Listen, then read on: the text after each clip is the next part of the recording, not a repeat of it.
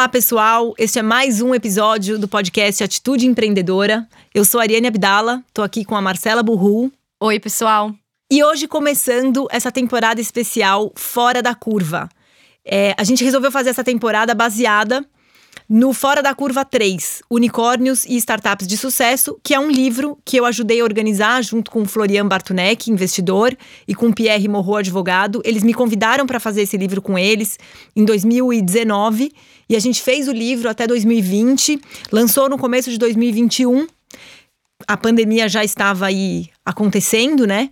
E então algumas entrevistas foram feitas remotamente, outras deu tempo de fazer pessoalmente. E a gente resolveu fazer essa temporada do Atitude Empreendedora especial porque tem tudo a ver com a pegada do Fora da Curva. E a gente vai trazer aqui algumas das entrevistas que deram origem ao livro.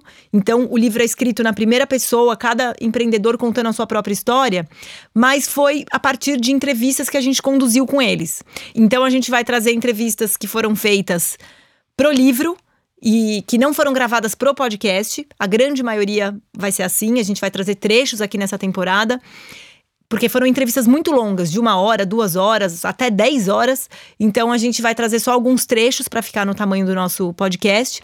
Mas hoje a gente vai começar com uma entrevista que vai ser feita especialmente para esse podcast. Então é, é a única das entrevistas que a gente regravou.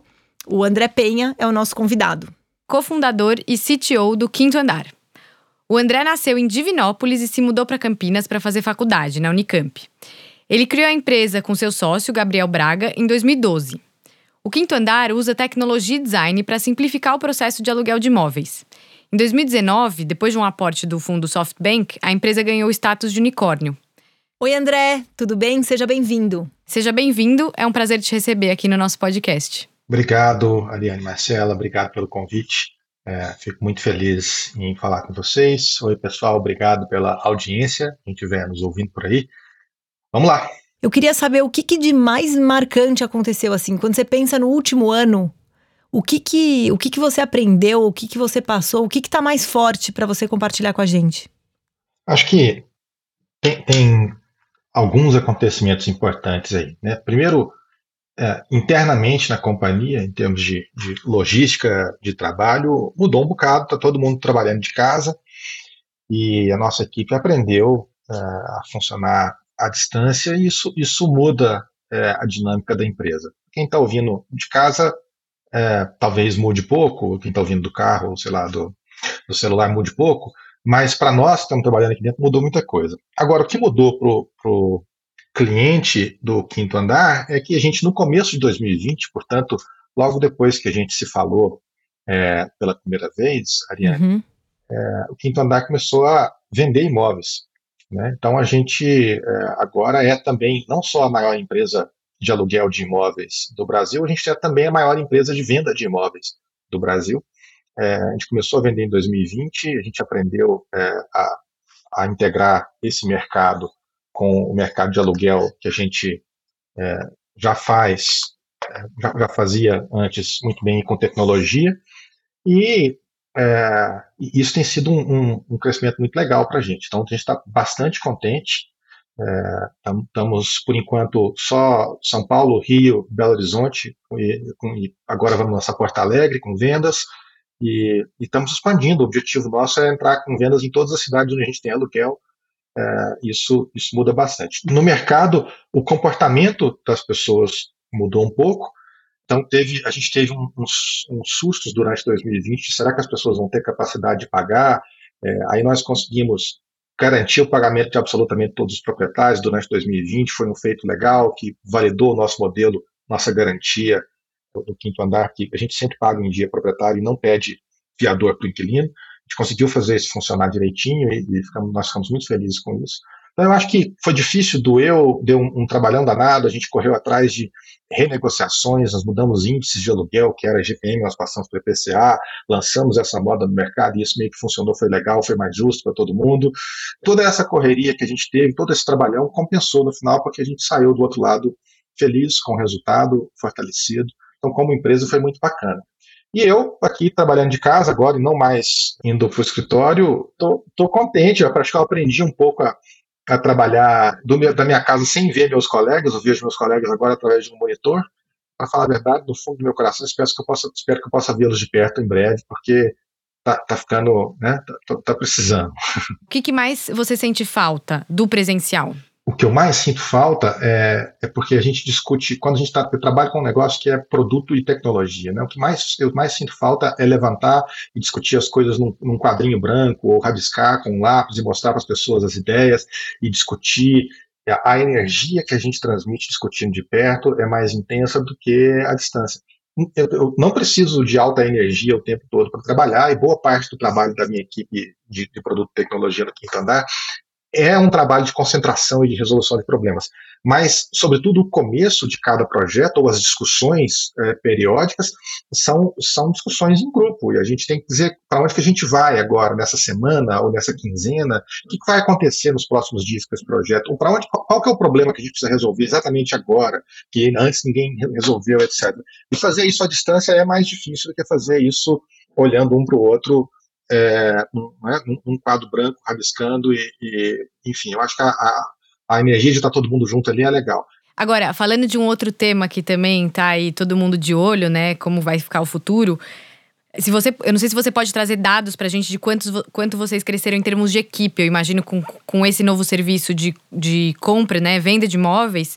Como é que foi essa integração de novas pessoas e essa perpetuação da cultura? Essa é uma questão de muitas startups, né, de alto crescimento. É, a gente conversa, enfim, com várias pessoas que têm esse dilema, né? Como é que você mantém é, isso no, na rotina e vai passando essa cultura para frente? O que, que vocês fizeram? Quando a gente se falou em 2019, a empresa tinha mais ou menos 900 pessoas, ou talvez mil pessoas. Menos de mil, com certeza. Hoje, a gente está com 2.200 pessoas na empresa. Então, nós, nós mais do que dobramos de tamanho em número de pessoas de lá para cá, e nos outros indicadores a gente multiplicou mais ainda. Para trazer esse tanto de gente nova, né, é, que é muito mais difícil, a gente teve que fazer um processo intenso de fazer a pessoa se sentir parte de uma empresa em cujo escritório ela nunca foi. Então, é, vejo muita gente do meu time dizer assim: puxa, eu queria tanto ir no escritório para conhecer. Eu falei: puxa vida, essa pessoa está trabalhando comigo faz um ano, ela queria ir no escritório para conhecer. Né?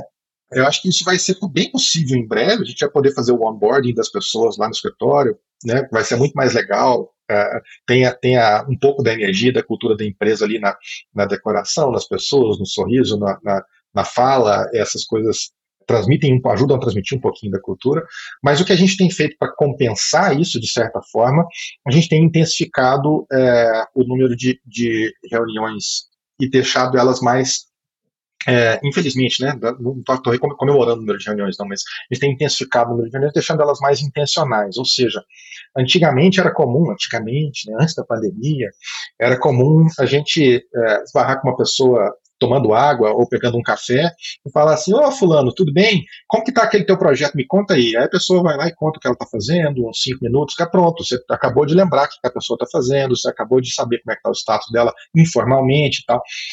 E mesmo que a pessoa não responda né, diretamente para mim, eu, eu, tenho interesse, obviamente, em saber o que ela está fazendo e ela tem interesse em saber o que eu estou fazendo.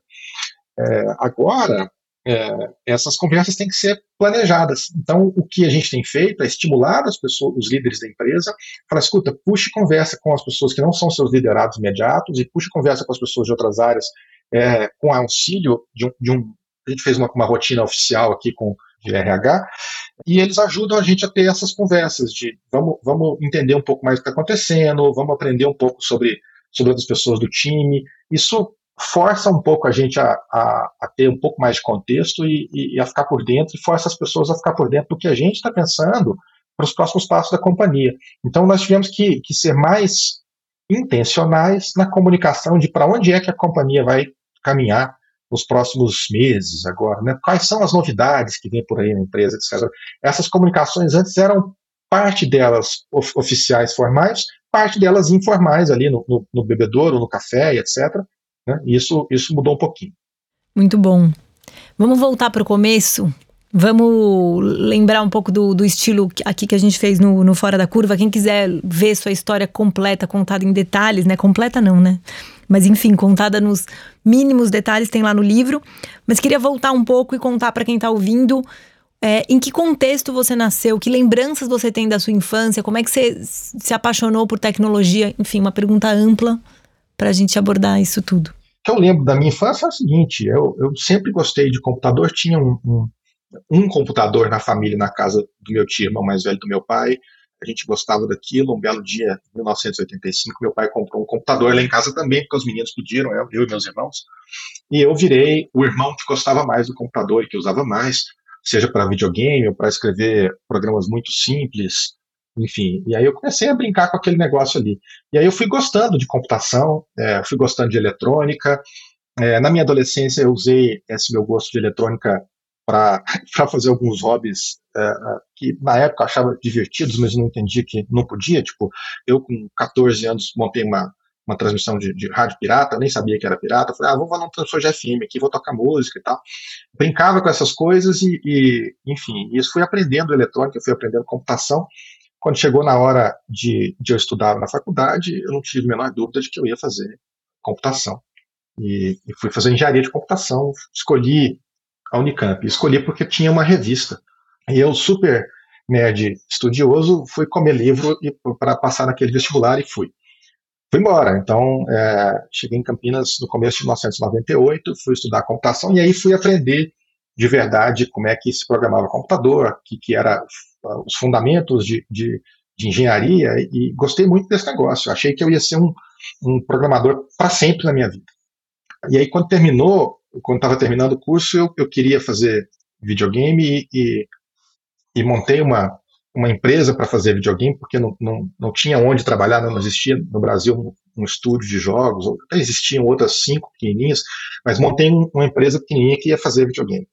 Na empresa, eu comecei a. a eu tinha, tinha mais três colegas, né, que eram sócios, é, e a gente tinha um, um, defeito na empresa, que era todos os sócios tinham a mesmíssima formação. Né? Isso não é legal, nenhuma formação. Mas nós éramos quatro engenheiros de computação tocando o, o negócio e alguém tinha que tomar conta do business, né? alguém tinha que fazer, fazer o que não era, não era desenvolvimento. E aí nós conversamos e eu concluí que falei, deixa, eu vou fazer então, eu vou fazer a parte de, de vender e de tentar fazer a empresa funcionar, e, e eu faço todo o resto que parecia mais simples, não era mais simples coisa nenhuma, e vocês vão me ajudando com tecnologia. Então eu fui é, aprender a gerir empresa. E, e aquela ali foi minha primeira, minha primeira experiência como, como empreendedor. É, enfim, dali, dali começou começou minha carreira. E, e, o que, que você aprendeu de mais valioso nessa primeira experiência que você aplica ainda hoje? teria sido muito útil na minha vida eu ter um mentor ou alguém que me orientasse naquele começo ali de o que, que era empreender, o que, que, que, que era importante para a companhia crescer, como que a gente coloca metas, como que a gente desenvolve. Eu fui fazendo isso tudo meio que no modo de aprendizado self-learning aqui, de, de, de, de é, como é que chama isso? Autodidata. E esse negócio é, dá trabalho demais, é, a gente erra mais de uma vez a mesma coisa, e para falar a verdade, é, demora demais. Então eu fiquei muito tempo pedalando com os meus colegas ali nessa empresa, é, até, até o negócio começar a virar. A gente ficou os dois primeiros anos sem emitir, sem ter nenhuma receita. Com dois anos de empresa, a gente não tinha tido nenhuma receita. A empresa a gente montou em 2002, foi emitir a primeira nota fiscal em 2004. Nota fiscal naquela época era um, um bloco assim de papel que tinha um carbono no meio. Né? Não era essa nota fiscal digital de hoje, não. E aí, é, essa, essa história eu, eu carrego para mim, assim, quem, quem já fez algo parecido, é, mesmo se a gente quer inovar em algum lugar, assim, quem já fez algo parecido, o que, que eu posso não fazer da mesma coisa que a pessoa fez, o que, que eu posso fazer de igual, de diferente, é, porque reinventar a roda dá muito trabalho. É, mas inventar a roda é um negócio, inventar uma coisa nova é muito legal, mas aí a gente vê o que está em volta, faz um trabalho e tal, e aí fala, bom, agora eu vou naquela direção ali, e agora eu quero é, é, né, fazer algo diferente, resolver um problema de um jeito que ninguém nunca resolveu. Essa coragem é muito boa, e eu, eu tinha, sempre tive essa coragem, olhando para trás, que não sei de onde ela veio, não, mas eu não tinha é, experiência para isso, obviamente, fui adquirindo. Ou seja, se eu tivesse tido o apoio certo, talvez minha vida como empreendedor tivesse, tivesse dado certo é, naquela época já. Como é que nasceu o Quinto Andar? Essa história é, é muito interessante, né? Eu vou já dar um spoiler. Que quando você fala. Eu, eu lembro de você falar que te, te, sugeriram a fatiar o negócio, né? Escolher uma, uma parte do negócio. Foi uma das coisas que mais me marcou na nossa entrevista, que vocês escolheram o grande problema cheio de pequenos problemas, né? Então eu queria que você contasse essa história. Boa. É, então veja que eu falei agora para você tentar aprender o que, que alguém já fez para você decidir o que você faz de igual e o que você faz de diferente. Quando a gente começou o quinto andar, o Gabriel e eu, bom, eu tinha ido para Stanford para aprender a fazer justamente empresa que de grande impacto. Eu estava na indústria de jogos, é, havia anos, em 2009 eu falei, quer saber, eu vou embora para o Vale do Silício, eu vou aprender a fazer uma empresa de grande impacto, porque esse negócio de fazer videogame, na minha, na minha cabeça que eu tinha aprendido naquele momento, assim, não está crescendo muito. Eu quero ver o que, que, vai, que vai acontecer. E aí em Stanford eu conheci o Gabriel e a gente, conversando sobre problemas do mundo, a gente falou assim, moradia é um problema grande, aluguel é um problema grande, vamos atacar isso. Aí a gente avaliou o problema de aluguel, quais são os subproblemas dentro de aluguel, né? É, o proprietário fica inseguro se vai receber ou não. O proprietário não sabe quanto cobrar e como é que ele funciona, como é que ele aluga o imóvel, é, não sabe quanto tempo demora para alugar. O inquilino acha burocrático que ele tem que ir atrás de um fiador. O inquilino também não sabe exatamente qual apartamento que ele quer, qual casa que ele quer alugar. É, ele tem uma ideia na cabeça, mas não procura e não sabe se aquele preço é certo ou não. Existe uma assimetria de informação. Então a gente resolveu tentar consertar tudo isso de uma vez só. E fomos desenhar um projeto gigantesco e fomos conversar com, com professores nossos em, em Stanford e com colegas, várias pessoas mais experientes, que a gente falou assim, olha, vocês estão fazendo um negócio que é muito grande, vai demorar muito para acontecer, e até lá já acabou o dinheiro, vocês já, já morreram. É, vocês têm que dividir esse problema em problemas menores e resolver só o problema menor. Por exemplo, por que você não resolve só o problema do fiador e o resto? Eu falei, mas porque não dá eu vou resolver o problema de, de fiador dando uma garantia, a pessoa vai achar esse imóvel onde para usar essa garantia, né? É, aí eu vou montar uma seguradora praticamente, não é isso que eu queria montar. Aí alguém dizia assim, que você não acha só o problema da busca, porque aí eu vou fazer um classificado, e isso já existe. O que não existia né, era uma, uma empresa que já resolvesse todo o problema de aluguel, inclusive da transação, inclusive as etapas ficassem simples, etc. No meio de 2015, a gente conseguiu uma, uma, um investimento institucional na, da Casec, uma que a gente chama de série A, né, para investidores, para empreendedores de startup. A gente conseguiu levantar uma série A com a Casec, que aí dali a gente começou a ter algum dinheiro para poder fazer a parte que a gente queria de, de não precisar ter fiador, para fazer. Essa empresa começou em 2012, sofreu bastante, a gente foi no modo bootstrap ali, de, de, de pouquíssimo dinheiro no bolso e muita coragem e muita vontade de resolver o problema e engatinhou por muito tempo. E aí depois que as coisas começaram a crescer, é, tem uma frase de, um, de uma pessoa que eu conheci lá em Stanford que foi super interessante. Não sei se foi ele que inventou essa frase ou se ele sabe que ele falou essa frase, mas ele me disse essa frase foi assim, achei a frase mais divertida do mundo e super verdade. Assim, depois que você cresce, fica muito mais fácil crescer. Ah, depois de 2015, a empresa começou a crescer bastante, nós começamos a, a otimizar os processos e melhorar tudo e contratar um monte de gente muito boa. É, até 2015 nós contratávamos pessoas que eram boas, mas que eram heróis ali, como a gente, que estavam sem nenhum dinheiro no bolso, querendo fazer o negócio acontecer. Tem alguns até hoje na empresa, desde aquela época. Mas, mas depois de 2015, nós conseguimos tra trazer pessoas mais sofisticadas, que entenderam o negócio, que ajudaram a gente a levantar a, a companhia. Aí a empresa foi melhorando, foi ficando mais profissional, como toda, acho que quase toda startup tem um ponto em que ela fica né? Mas, mas é, a gente consegue dividir as áreas, assim, essa pessoa vai cuidar de operações, essa outra pessoa vai cuidar. Antes disso, é todo mundo cuida de tudo, sai correndo. Mais ou menos como time de futebol de criança, assim, sabe? Todo mundo atrás da bola. Aí sim, a partir dali, eu acho que, que o negócio ficou mais planejável. A gente fala assim, agora vamos planejar o que vai acontecer nos próximos 12 meses, nos próximos 18, etc. E aí a gente atingia uma parte daquele planejamento e, e, e mudava de ideia sobre algumas coisas e criava outros produtos e tal. Então, de lá para cá, está muito legal. Aí a gente, a gente manteve um ritmo de criação de produto, de inovação, etc. Então, foi, foi demorou um pouco para a gente sair daquela, daquela inércia inicial. Quando eu olho para frente, falta muita coisa pela frente. O que, que falta? Eu acho que agora a nossa, nossa visão deu uma clarificada assim, nos, últimos, nos últimos 18, 12 meses é, no quinto andar, e ficou bem claro para a gente que a gente é uma plataforma de moradia. E por isso que a gente resolveu abrir vendas no começo de 2020. Então falta o seguinte: primeiro, em aluguel, ainda falta a gente expandir muito Brasil afora. A gente recebe um monte de, de e-mails, pedidos, etc. Vem para minha cidade, é, esses dias uma pessoa me escreveu assim, olha, eu estou aqui em Cuiabá e aqui tem essa seguinte situação do mercado, aí outro escreve de Fortaleza, que a gente acabou de entrar.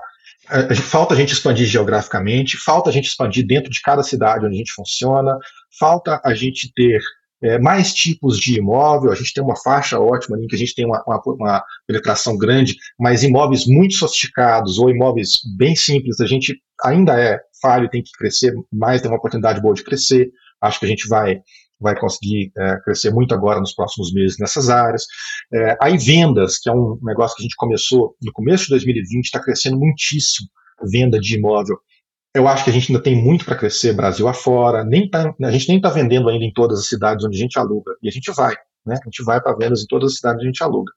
Além disso, ainda falta mais produtos. E se a pessoa quiser nem comprar nem alugar um imóvel, se ela quiser um negócio intermediário, se ela quiser comprar um imóvel sem entrada, esses produtos não existem no Brasil ainda, mas a gente gostaria de fazer alguma coisa aí parecida com leasing, né? Você pode, pode ficar no imóvel, se você gostar, você compra aquele imóvel para você. Eu acho que isso é um, é um jeito democrático de fazer um test drive no imóvel antes de comprar.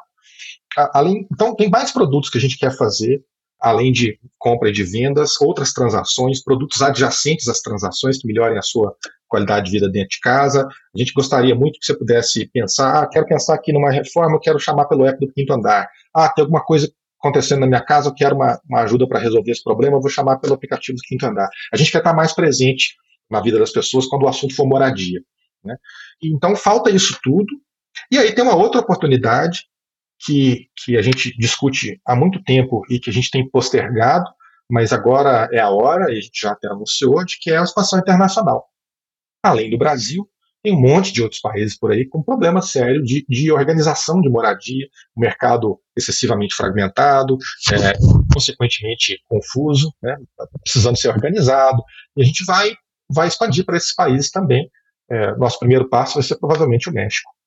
Bom, eu queria saber o que, que foi o maior erro que vocês cometeram no quinto andar. Se quiser voltar e falar, putz, tem um erro maior do que no quinto andar, que eu vou voltar mais no tempo, mas assim, eu acho que é bom a gente falar dos, dos problemas, do que tá errado, do que a gente se arrepende, porque às vezes as pessoas veem, né, o sucesso e, nossa, incrível o quinto andar, a hora que ele conseguiu, e parece que são só flores, e eu sei que tem muita relação. No quinto andar eu faria tudo de novo, só que eu faria mais rápido, e eu pularia do penhasco mais rápido para testar esse paraquedas. A gente tem alguns pontos em que a gente ficou conservador ali, com medo de se a gente fizer isso e der errado, a gente quebra porque a gente não tem dinheiro. E para falar a verdade, hoje eu olho e falo assim, cara, mas se você vai fazer uma empresa que cujo objetivo é revolucionar um determinado mercado é, e portanto você vai ter que correr risco para isso ou você de fato revoluciona de verdade e muda completamente, ou você quebra. Tem meio termo ficar pagando conta. Não é esse o objetivo. É esquisito falar isso, mas é, o, objetivo que a gente tinha no começo não era de ser uma empresa que ia ficar média e ia se sustentar rapidamente. O objetivo era fazer um negócio revolucionário.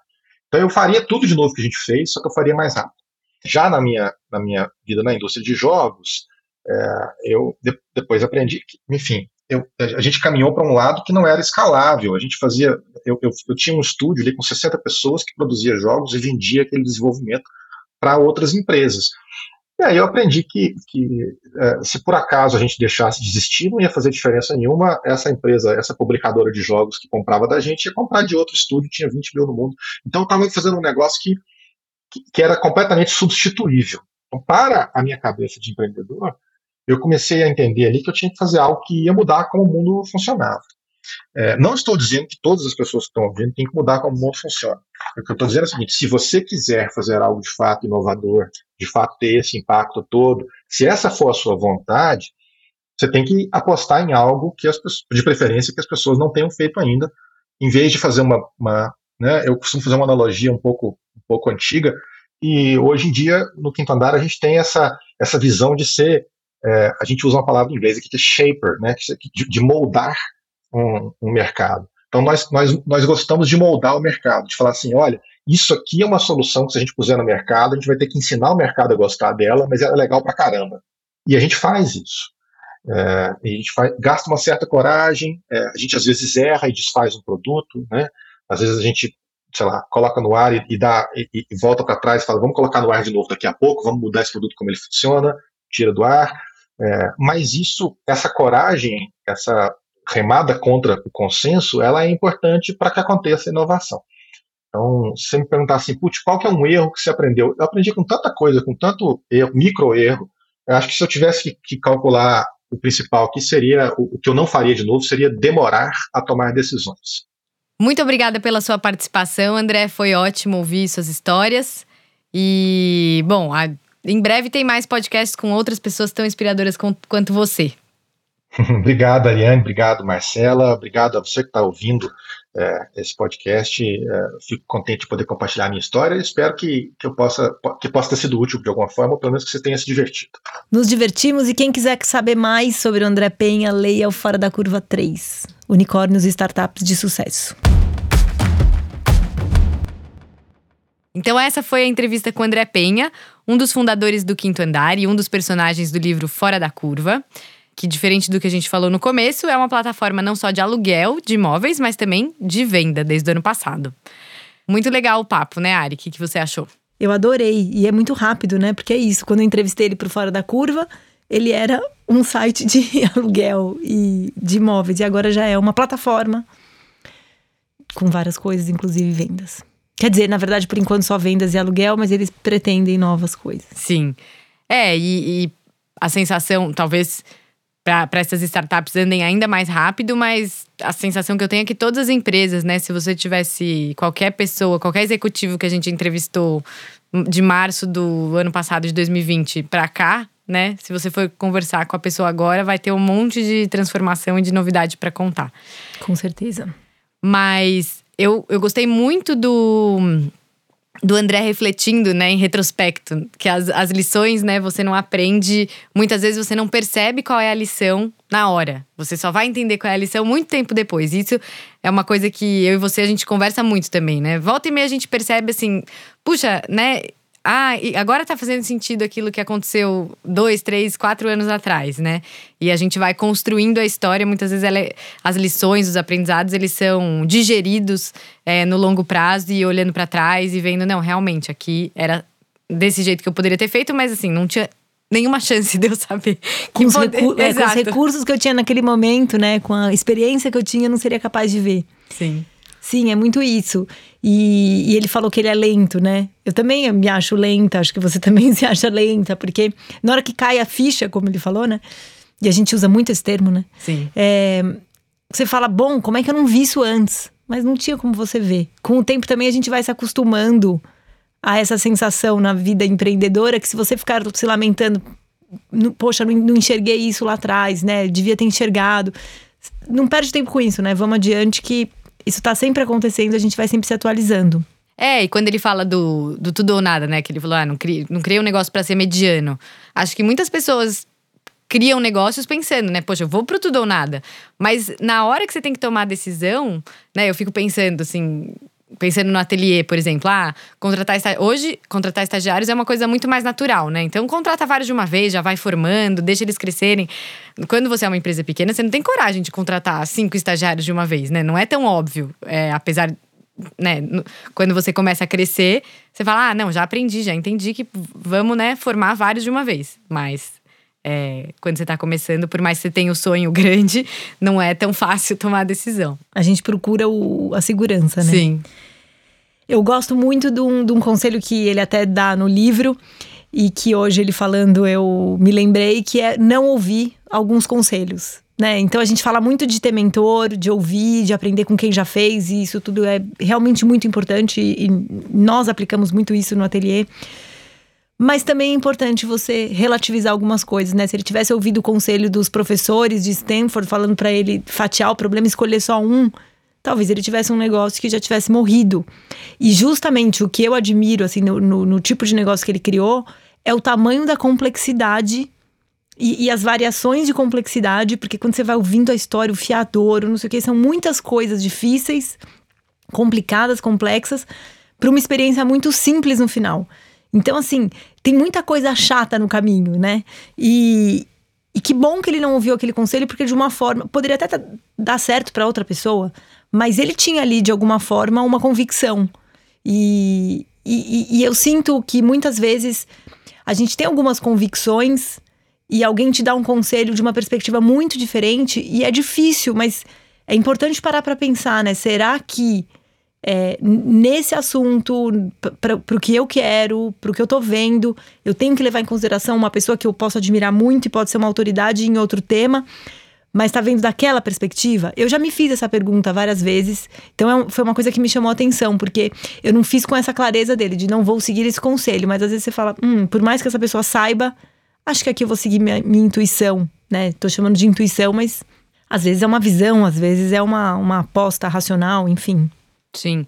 E, e aí, claro, quem quiser saber mais da história vai ler o livro. Mas uma das coisas mais interessantes que, que eu acho da, da história do André no livro e do Quinto Andar é, e aí eu lembro assim da época que o, as primeiras versões do texto estavam ficando prontas, que a gente conversava. E, e na pesquisa é, é, são esses detalhes mesmo da criação do negócio, né? O, o, André conta tanto no Fora da Curva como em outras entrevistas que ele deu, né, em, em outros podcasts, para jornais, revistas, é, esses detalhes da criação do negócio, assim, aluguel é uma coisa que até o quinto andar existir, envolvia muito cartório, muita burocracia. E aí ele vai contando como, né, pouco a pouco eles foram contornando é, de uma maneira legal, né, é, esses obstáculos para criar uma experiência menos chata, burocrática, que você tivesse que ficar levando documento daqui para lá. Então, né, hoje é um negócio que quando você vê só a fachada, parece, nossa, que simples, né? Vou clicar aqui e alugar.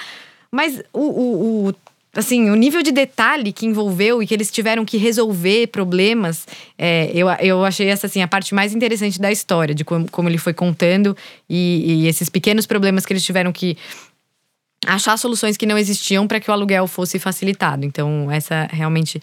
Aí, não do que ele contou aqui pra gente na entrevista, mas do que tá no livro, eu acho que é, que é o mais legal. Eu gostei também da persistência, que é uma coisa simples, uma coisa já que a gente, muito falada, né? Meio na teoria meio óbvia, né, que a gente tem que ter persistência para conquistar as coisas na vida, mas é legal ouvir, né, aquela primeira empresa que deu errado, tantos anos de empresa, dois anos, né, para emitir a primeira nota fiscal, é, assim, essa, essa, essa paciência que, que, é engraçado, porque para o empreendedor ele tem muita pressa, né? Tem, é muita urgência de construir as coisas. Por outro lado, é necessário você desenvolver uma paciência, porque senão você erra o timing das coisas e aí você troca os pés pelas mãos, né? Sim. Tá ótimo. Ficamos por aqui? Ficamos por aqui. Então, e continue acompanhando as novidades nas nossas redes sociais do podcast Atitude Empreendedora. Até o próximo episódio. Até, pessoal.